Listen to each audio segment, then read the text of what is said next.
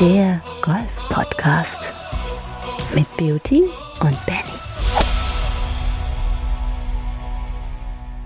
Ihr lieben Huffis, ich grüße euch zur dritten und vorerst letzten Urlaubsfolge hier von Benny und Beauty. Hard aber Fairway aus eurem Taxi äh, von der Autobahn. Wir sind direkt aus dem kleinen Ferienlager unterwegs nach Hause, um dann in den wohlverdienten Familien- und äh, ja, ich sag mal Familienurlaub, oder? Ja, in den verdienten Sommerurlaub zu gehen. Genau, in den verdienten Sommerurlaub zu gehen.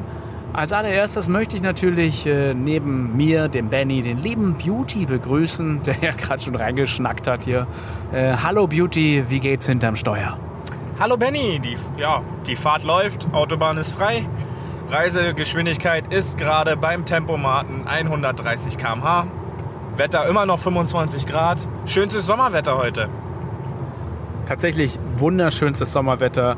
Nachdem wir die ersten Hitzewellen hier in Deutschland durch hatten, mal gucken, was quasi der Sommer mit sich bringt, ob es dann mehr Regen wird oder wirklich wieder so ein sautrockener äh, Sommer mit, äh, mit Fairways, die einfach nur hoppeln. Und das hatten wir auch äh, in, in, unserem Ferienlager jetzt wieder, wo man einfach einen schönen Punch-Shot mit der 6, mit der 7 schlägt und der Ball äh, fliegt, aber dann doch mehr rollt. Also du kriegst da wirklich Längen rauf, wo du sagst, hui, der ist aber schön lang. Und das äh, ist, glaube ich, ein schönes Thema zum Einstieg, äh, nämlich die Schlaglänge kennen. Und das ist ja immer ganz witzig, wenn man so mit ein bisschen älteren Leuten oder ja, egal wem, irgendwelche Mannschaftsspieler, egal wem redet, die dann erzählen, wie weit sie ihre Dinger hauen und halt damit meinen, im Sommer, wenn das Fairway knochentrocken ist und der Ball doppelt so viel rollt, wie er, wie er carried. Von daher, das Wichtige bei einem Schlag ist natürlich der Carry, das heißt die Distanz, die der Ball in der Luft ist.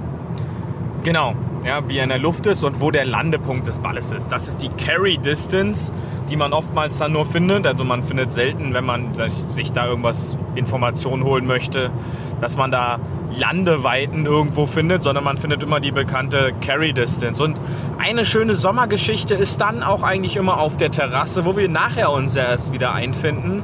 Dort wird zuallererst über die Longest Drives des Tages berichtet, dass man an Stellen gelegen hat, wo man noch nie gelegen hat, jetzt mit dem neuen Driver. Und nach einer kurzen Gesprächspause wird als nächstes der schlechte Pflegezustand des Platzes äh, besprochen, wie trocken doch die Anlage ist und ähm, wie, wie schlecht doch dieser Platz eigentlich ist, in welchem Zustand. Also, dass es eigentlich gar nicht sein kann, sondern dass der Platz doch mal etwas Wasser verdient hätte. Ähm, das Problem wäre dann bloß, das wissen diese Menschen wahrscheinlich nicht, dass dann ihre Wunderweiten leider nicht mehr zustande kommen würden, Benny. Tatsächlich, wenn man mal bei so einem schönen Regentag guckt, wo die. Ist ja, ist ja komisch, dass hier mein. Das ist ja sonst immer doppelt so lang. Habe ich noch nie erlebt, dass der hier ist. Ähm, ja, Regen verändert natürlich nicht nur äh, die Roll, also sozusagen der Ball hat ja eine Flugphase und eine Rollphase. Und das ist halt je nach Schläger unterschiedlich und je nach Wetter unterschiedlich und je nach Bodenbeschaffenheit unterschiedlich.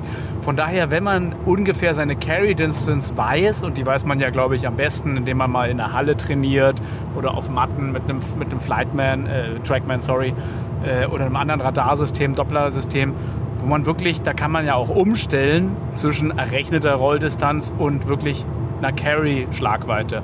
Von daher, wenn ihr wirklich mal an einem Trackman-System trainiert, stellt euch doch Carry ein. Und dafür kriegt ihr wirklich ein Gefühl, wie weit euer Ball durch die Luft bei normalem Wetter trägt.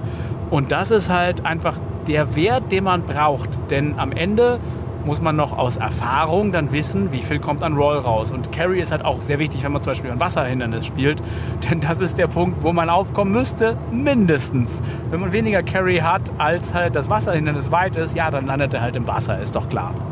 Genau, und um zu deiner eingehenden Frage zurückzukommen, ähm, was muss ich genau einschätzen können bei diesem Wetter? Nämlich dem Punkt, was macht eventuell mein Ball, nachdem er noch gelandet ist. Und ähm, da hat, glaube ich, auch unser lieber Freund, der Ronald, gelernt diese Woche äh, im Urlaub, dass der Ball dann ab und an weitergeht als er sich das gedacht hat. Und somit kam es dann ab und an mal auch, äh, wir haben dann so Scramble-Modelle gespielt, dass ich dann dem Guten auch dann mal lieber zwei Schläger weniger gegeben habe, damit der Ball dann eben zur Ruhe kommt vor einem Hindernis. Und ich glaube, das ist ein Punkt, den er auch mitgenommen hat, dass wenn er einen guten Treffer auf einem knochenharten Fairway äh, macht, dass der Ball viel weiter geht, als vielleicht dem einen oder anderen Golfer lieb ist. Um halt so nicht in irgendwelche Hindernisse zu landen. Achtet darauf, wie ist der Platz, in welchem Zustand ist der Platz, was macht eventuell der Ball, wenn er auf den Boden kommt. Wie kann ich das herausfinden? Oftmals sind die dort liegenden Ranges, wo ihr euch vielleicht warm macht, im gleichen Bodenzustand wie der Platz. Und dann lasst doch einfach mal so einen Ball etwas ja, flacher. Für den einen oder anderen toppt doch einfach mal den Ball, wie ihr ihn vielleicht auf dem Platz toppt. Dann könnt ihr vielleicht auch sehen, wo der Ball am Ende hingeht, wie weitergeht. Wo er noch hinhüppelt. Deswegen heißen die Rabbit-Turniere ja auch Rabbit-Turniere, denn der Ball hüppelt da eher. Ja, richtig, ganz genau. ähm, was, was auch noch sehr spannend ist, ist äh, Thema Chip und äh, Pitch und so weiter. Denn auch da ist rund ums Grün, das ist ja mit das Wichtigste, das kurze Spiel, da ist ja super essentiell, welchen Schläger ich nehme. So, und da muss ich halt einfach entscheiden, möchte ich, dass mein Ball nach der Flugphase genauso weit rollt, länger rollt oder ganz kurz rollt. Was gibt es da für Optionen, Beauty? Also es ist eine klassische Flug-Roll-Verhältnis. Äh Rechnung, die ich mir dann selber klar sein muss. Und dort unterscheidet sich jeder Schläger voneinander. Das hat mit dem Loft zu tun, den jeder Schläger hat. Und da ist es zum Beispiel so, rund ums Grün sollte ich wissen, welches Flug-Rollverhältnis mein Schläger hat. Was ist damit gemeint? Es ist damit gemeint, welchen Weg mein Ball in der Luft bis zu seinem Landepunkt zurück legt, das ist das Flugverhältnis. Und das darauf folgende Rollverhältnis steht immer in einem bestimmten Zusammenhang. Da kann man immer für sich selbst sagen, das Pitching Wedge, für alle, die ein Pitching Wedge in der Tasche haben, das PW auch genannt, ist dort quasi 50-50. Das heißt, wenn ich den Ball drei Meter oder vier Meter chippe, dann rollt der Ball drei oder vier Meter. Ja? Habe ich dabei dann ein Neuner Eisen, ein Achter oder ein Siemer Eisen, ist das, verändert sich das Verhältnis in die Richtung, dass es bei gleichbleibenden Fluglänge, also in dem Fall die 3-4 Meter, letztendlich mehr Roll entwickelt, weil nämlich ähm, weniger Loft da ist und somit der Ball flacher in den Boden, also einen flacheren Landewinkel hat und somit am Ende länger rollt. Benutze ich aber ein Wedge mit etwas mehr Loft, dann kommt es dazu, dass der Ball nach dem Landen weniger rollt. War das verständlich für dich, Benny? Ja, so zusammengefasst, ich, ich kann es aus meiner Amateursicht sagen, ich habe eigentlich nur zwei Wedges, die ich um das Grün nutze. Das ist nämlich entweder das Pitching Wedge oder das Lob Wedge. Das Lob Wedge hat bei mir 58 Grad, das ähm, Pitching Wedge hat bei mir ungefähr 46 Grad. Also ist, ist schon ein deutlicher Unterschied. Bei dem einen möchte ich halt eher, dass ich sozusagen bei der Hälfte, wie du sagst, auch lande und der Rest sozusagen läuft der Ball, je nach Grünbeschaffenheit, wenn es ein schnelles Grün ist, sogar mal ein bisschen mehr, läuft er dann zur Fahne hin. Das heißt, man hat eine sehr, sehr kleine Chipbewegung, nur so wirklich minimale Chipbewegung, äh, ist dann auch nicht weit weg vom Grün ähm, und dann läuft der Ball wirklich sehr schön hoch bis zur Fahne. Das Lob Wedge nutze ich persönlich eher so ein bisschen bei tieferem Gras oder bei Lagen, die halt einfach nicht so perfekt fürs Pitching Wedge sind, wo ich aber auch wirklich eher näher ran chippen pitchen möchte und wenig Roll habe. Das sind so meine beiden ja, Allzweckwaffen. Und ähm, tatsächlich ja, Sima Eisen und Co. ist bei mir eher, wenn ich im Wald liege, ganz oft, dass man mal rauskommt und irgendwie zum Grün hin. Aber da ist auch ganz spannend sozusagen, wenn man, wenn man ungefähr weiß, wie weit ein halber Schlag bringt und ein Dreiviertelschlag bringt. Das trainiere ich zum Beispiel auch sehr oft, ähm, dass ich mein Pitching Wedge einfach, da weiß ich, es geht so um die 60 Meter, wenn ich einen halben Schlag gut pitche. Und ähm, mein Lob Wedge ist halt dementsprechend, geht so um die 30, 40 Meter. Und das sind einfach Längenangaben. Wenn ich die laser und die weiß, dann vertraue ich halt einfach drauf. Das gibt mir dann auch sehr viel Zuversicht, dass ich diesen Schlag machen kann. Und das hat man, finde ich, ganz okay bei meinem Shortplay gesehen, dass das ja recht in Ordnung war. Ja, da gebe ich dir recht und du sprichst einen sehr wichtigen Punkt an. Das Training. Denn wenn ich diese Schläge nicht trainiere, denn diese Schläge äh, benötigen sehr viel Feingefühl ums Grün rum. Da geht es eben nicht um Kraft und um Weite, sondern um den berühmten Touch, das Gefühl. Und wenn ich das eben nicht trainiere, dann kann ich halt auch schwer diese Schläge unter Druck, denn oft sind im Turnier diese Situationen Drucksituationen, nicht sofort umsetzen. Und also sollte ich auch ab und an mal vielleicht die Chipping- oder Pitching-Arena meines Clubes ansteuern, sollte sie vorhanden sein, um diese Schläge natürlich auch mal zu trainieren. Und was bei diesem Wetter auch noch zu trainieren ist, ist das Grün drumherum besonders hart.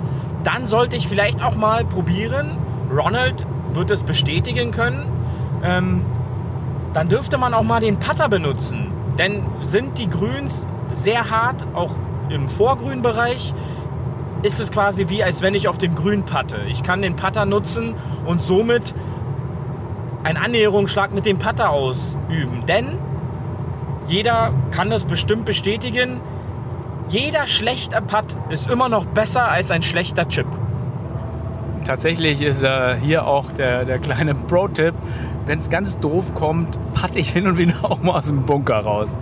ja, das ist natürlich, wenn der rauskommt, dann ist alles gut, denn wie ist es so schön, Golf ist ein Ergebnissport und wir haben ja keine Wiederholungen auf der Scorekarte. Wobei die Videowiederholung manchmal ja witzig wäre, sagtest du. Ganz genau, denn kommen wir zum nächsten Thema. Ein nicht so witziges Thema. Was auch gesehen wurde, ist, wie verhalte ich mich denn mit dem E-Card oder dem Trolley? Dazu jetzt eine kurze Ausführung dazu nochmal, was denn Benny beobachten durfte. Ja, ich kannte äh, diese Trump-Videos, die, die, schrecklichen, die man kennt aus dem Netz, wo dann ähm, du läufst die Bahn runter, denkst dir nichts Böses und auf dem Nachbargreen laufen die Leute mit ihren drei fetten Trolleys übers Grün. Tatsächlich komplett drüber, einfach so. Wo du denkst, hä, habe ich jetzt eine optische Täuschung oder was ist los? Ähm, aber es fängt ja auch damit an, dass die Leute mit, mit E-Cards durchs High Rough fahren. Ne? Und äh, da stehen die einfach in Positionen, wo du denkst, wie kommen die da mit dem Kart hin? Das ist halt, macht doch gar keinen Sinn, da auch da zu sein. Ähm, ja, also Etikette ist nicht jedermanns Sache, wie man sieht. Und vielleicht hier nochmal eine kleine, wie geht Etikette mit Trolley und, äh, und E-Cards richtig? Also E-Cards, wenn es keinen extra E-Card-Weg gibt, und das gibt es in den wenigsten deutschen Clubs, glaube ich, kann man natürlich fahren, wo man mag, aber grundsätzlich ist es immer besser, auf dem Fairway zu bleiben. Sobald es ins Semi oder ins Rough geht, eigentlich Card anhalten, laufen. Ähm, mit, dem, mit dem Trolley ist es so ähnlich. Ähm, ich glaube, es ist eher in Deutschland auch so eine Sache, dass man halt mit dem Trolley nicht aufs Vorgrün geht. Also ich habe gehört, in Amerika sei das kein Problem, da wird es auch so gemacht. Aber tatsächlich in Deutschland und auch, ich glaube, in der DGL gibt es sogar Strafschläge dafür, wenn du da äh, langläufst oder in irgendwelchen Turnieren. Von daher, der Trolley sollte eigentlich immer um den grünen Bunker rumgefahren werden und nicht direkt halt aufs Grün. Äh, das gehört sich halt auch einfach nicht. Ähm, der Druck, den halt so ein Trolley nach unten auf, auf den Grund, auf den Boden ausübt, ist wirklich ein Vielfaches von dem, was sozusagen der Mensch ausübt, auch wenn das Gewicht nicht sehr viel höher ist, aber einfach durch die Fläche, die es einnimmt. Und ähm, deswegen, liebe Huffis, ihr macht das ja eh alle richtig, aber wenn ihr Leute seht, die da irgendwie übers Grün fahren, dann macht es wie wir, äh, haut ihn aufs Maul. Nein, das machen wir natürlich nicht. Aber ähm, er hat einen wichtigen Punkt angesprochen. Meidet das Grün mit dem Trolley. Das heißt, nicht nur drüber fahren. Ich glaube, das macht im Grunde keiner, aber meidet auch die Wege zwischen Grün und Grünbunker, denn das sind oft äh, weichere Stellen, da die halt immer bewässert werden. Und sobald ich halt dort lang laufe mit dem Trolley, sorge ich halt dafür, dass irgendwann Spuren gebildet werden. Und das ist dann halt eine Beschädigung dieses Bereiches, benötigt wieder extra Pflegezeit, was dann zu eventuellen Grünarbeiten nochmal extra führt. Und das sollte man dann halt dann doch wirklich vermeiden, beziehungsweise halt auch versuchen, wenn man das bei anderen Leuten sieht, sie darauf hinzuweisen. Ähm, und dann gibt es ja da auch keine Probleme. Auch mit dem E-Card genau, bleibt am besten auf dem Fairway, denn ihr wisst ja, der Fairway ist ja sowieso der schönste Ort äh, der gesamten Runde. Genau, und äh, zum Thema, wie fahre ich das Kart, gab es auch, lieben Gruß an Ronald an der Stelle nochmal, gab es so ein paar, ähm, es gab äh, Fahrschulunterricht, ne? Sehr schön, äh, der kleine Fahrschulunterricht. Was sind denn die häufigsten E-Card-Fehler? Und äh, ich möchte jetzt hier nicht unser, unser kleinen Beef wieder hochbringen, aber sag doch mal, Beauty, ohne darauf einzugehen, wie, was sind die, also was, was sind die, die Verhaltensregeln? Wie kann man sein E-Card clever fahren? Ja, erstmal kann ich versuchen, nicht in einer schrägen anzuhalten, sondern dann fahre ich über diese kleine Kuppe eben noch rüber und parke dann auf einer ebenen Fläche und nicht in einer schrägen. Denn oftmals ist es dann halt so, dass diese Parkhilfe, die es dann auf diesen E-Cards gibt, diesen Druck dann gar nicht halten können und dann fängt es irgendwann an, wie so ein Müllauto zu piepen, wenn es dann halt rückwärts rollt. Einfach ein Warnsignal von sich zu geben, was eventuell stören könnte für einen Mitspieler, der gerade schlagen möchte. Das ist mal Punkt 1. Keine Ahnung, wo er Beauty dieses äh, Beispiel hat. Punkt 2 ist dann, ähm, so viel Spaß das auch macht. Ich glaube, die meisten Leute, die selber noch nicht Golf gespielt haben, haben aber alle das Bild eines Menschen, der in so einem E-Kart sitzt und damit fährt. Und alle wollen eigentlich mal diesen, diesen Scooter bewegen und damit eine Runde über den Golfplatz sich bewegen. Klar, das macht riesen Spaß, aber vergesst da bitte nicht, dass eventuell auch noch andere Spieler auf der Anlage sind und dann vor lauter Freude darum cruisen und rumzujodeln, wenn auf der anderen T-Box keine 10 Meter entfernt jemand gerade abschlagen will, ist dann halt auch nicht ganz so passend. Ja? Also da auch Augen auf. Ja? Man ist selten alleine. Also wir waren abends ab 16 Uhr dann immer alleine auf unserem, in unserem Golfclub, wo wir da jetzt waren. Das war ein Traum. Aber selten ist man dann halt so alleine, dass man da so viel Lärm und so viel Fun haben kann.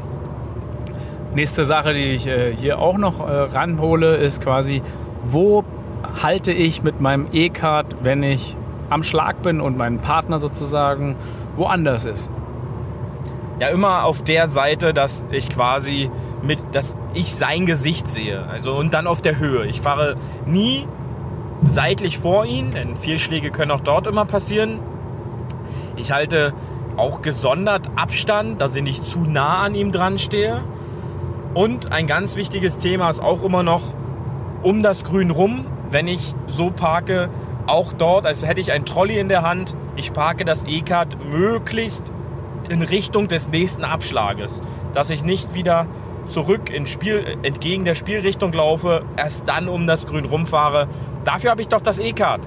Und die 15 Sekunden kann ich vorher schon nutzen, um dann eventuell zwei Minuten zu sparen. Ja, und vielleicht immer auch ein bisschen darauf achten, dass ein Mitspieler, der im gleichen Kart fährt, Bälle, Schläger und so weiter auch da hat und ihn nicht alleine in der Pampa stehen lassen. Ja. Genau, ja, also kann auch passieren, dass man dann im Wald vergessen wird oder dass äh, ja, ein Schläger nicht mitgebracht wird. Ja, das, das kann passieren. Wenn man da einfach drauf ein bisschen achtet, dann geht zum einen die Runde noch schneller vom Schläger und zum anderen ähm, leidet dann da auch nicht der Spaßfaktor, weil eventuelle Diskussionen aufkommen. Ganz wichtig, was ich auch noch beim E-Card finde, ist genug äh, Süßigkeiten, Waffeln, Getränke und vielleicht eine kleine Kühlbox mit haben. Ähm, eine gute Kartorganisation haben, wo kommen die Schlägerhauben hin. Gerade beim Puttercover ist einfach sich ein Ort suchen, wo der Puttercover hinkommt. Das habe ich jetzt mittlerweile gemacht. Äh, da kann ich auch nochmal von unserer schönen Golfreise aus Spanien erzählen, wo ich mein Puttercover nicht mehr gefunden habe und äh, vier Löcher zurückgefahren bin. Ja, das ist richtig, ja. Absolut. Weißt du das noch, Beauty? Nein. da war ich irgendwie weg und ihr habt schon mal weitergespielt. Und äh, ich habe mein Puttercover nicht gefunden. Hab's dann aber gemerkt, dass es auf dem, Putter, auf dem äh, Headcover der Alignment Sticks ist. Ja, da ist auch immer mein Puttercover. Ja, also man muss sich halt da auch wie so eine Art Rituale äh, müssen sich da bilden oder ähm, Routinen, äh, wo dann jede Haube hinkommt. Und dann äh, ist das halt kein Problem. Problematisch wird es wirklich dann immer, wenn der Mitspieler äh, einen Putter zum Beispiel mitbringt und dann die Haube irgendwo hinlegt. Ähm, ich bin dann auch zwischendurch mal die Tage jetzt wie so ein aufgescheuchtes Küken da rumgerannt und am Endeffekt war mein Putter-Cover hinten in der Ablage. Genau. So, da haben wir euch wieder äh, viel erzählt aus unserem kleinen äh, Trainingslager. Ich hoffe, es hat euch Spaß gemacht. Äh, ich sitze hier schon auf der Terrasse, quasi auf dem Beifahrersitz bei Beauty und trinke mein äh, polnisches äh, IPA, was ich an der Tankstelle geholt habe. Ähm, ich hoffe, ihr hattet ein bisschen Spaß und äh, wir wünschen euch natürlich noch schöne restliche Sommerferien, tolles Golfwetter, spielt so viel Golf, wie es geht. Jetzt sind ja die Tage immer noch so schön hell und lang und äh, bleibt natürlich immer auf dem Fairway und ich sage auch nochmal Tschüss, das letzte Wort hat der Beauty. Ja, ganz genau. Schöne Ferien an die Schüler, die uns zuhören. Habt noch schöne Sommerferien.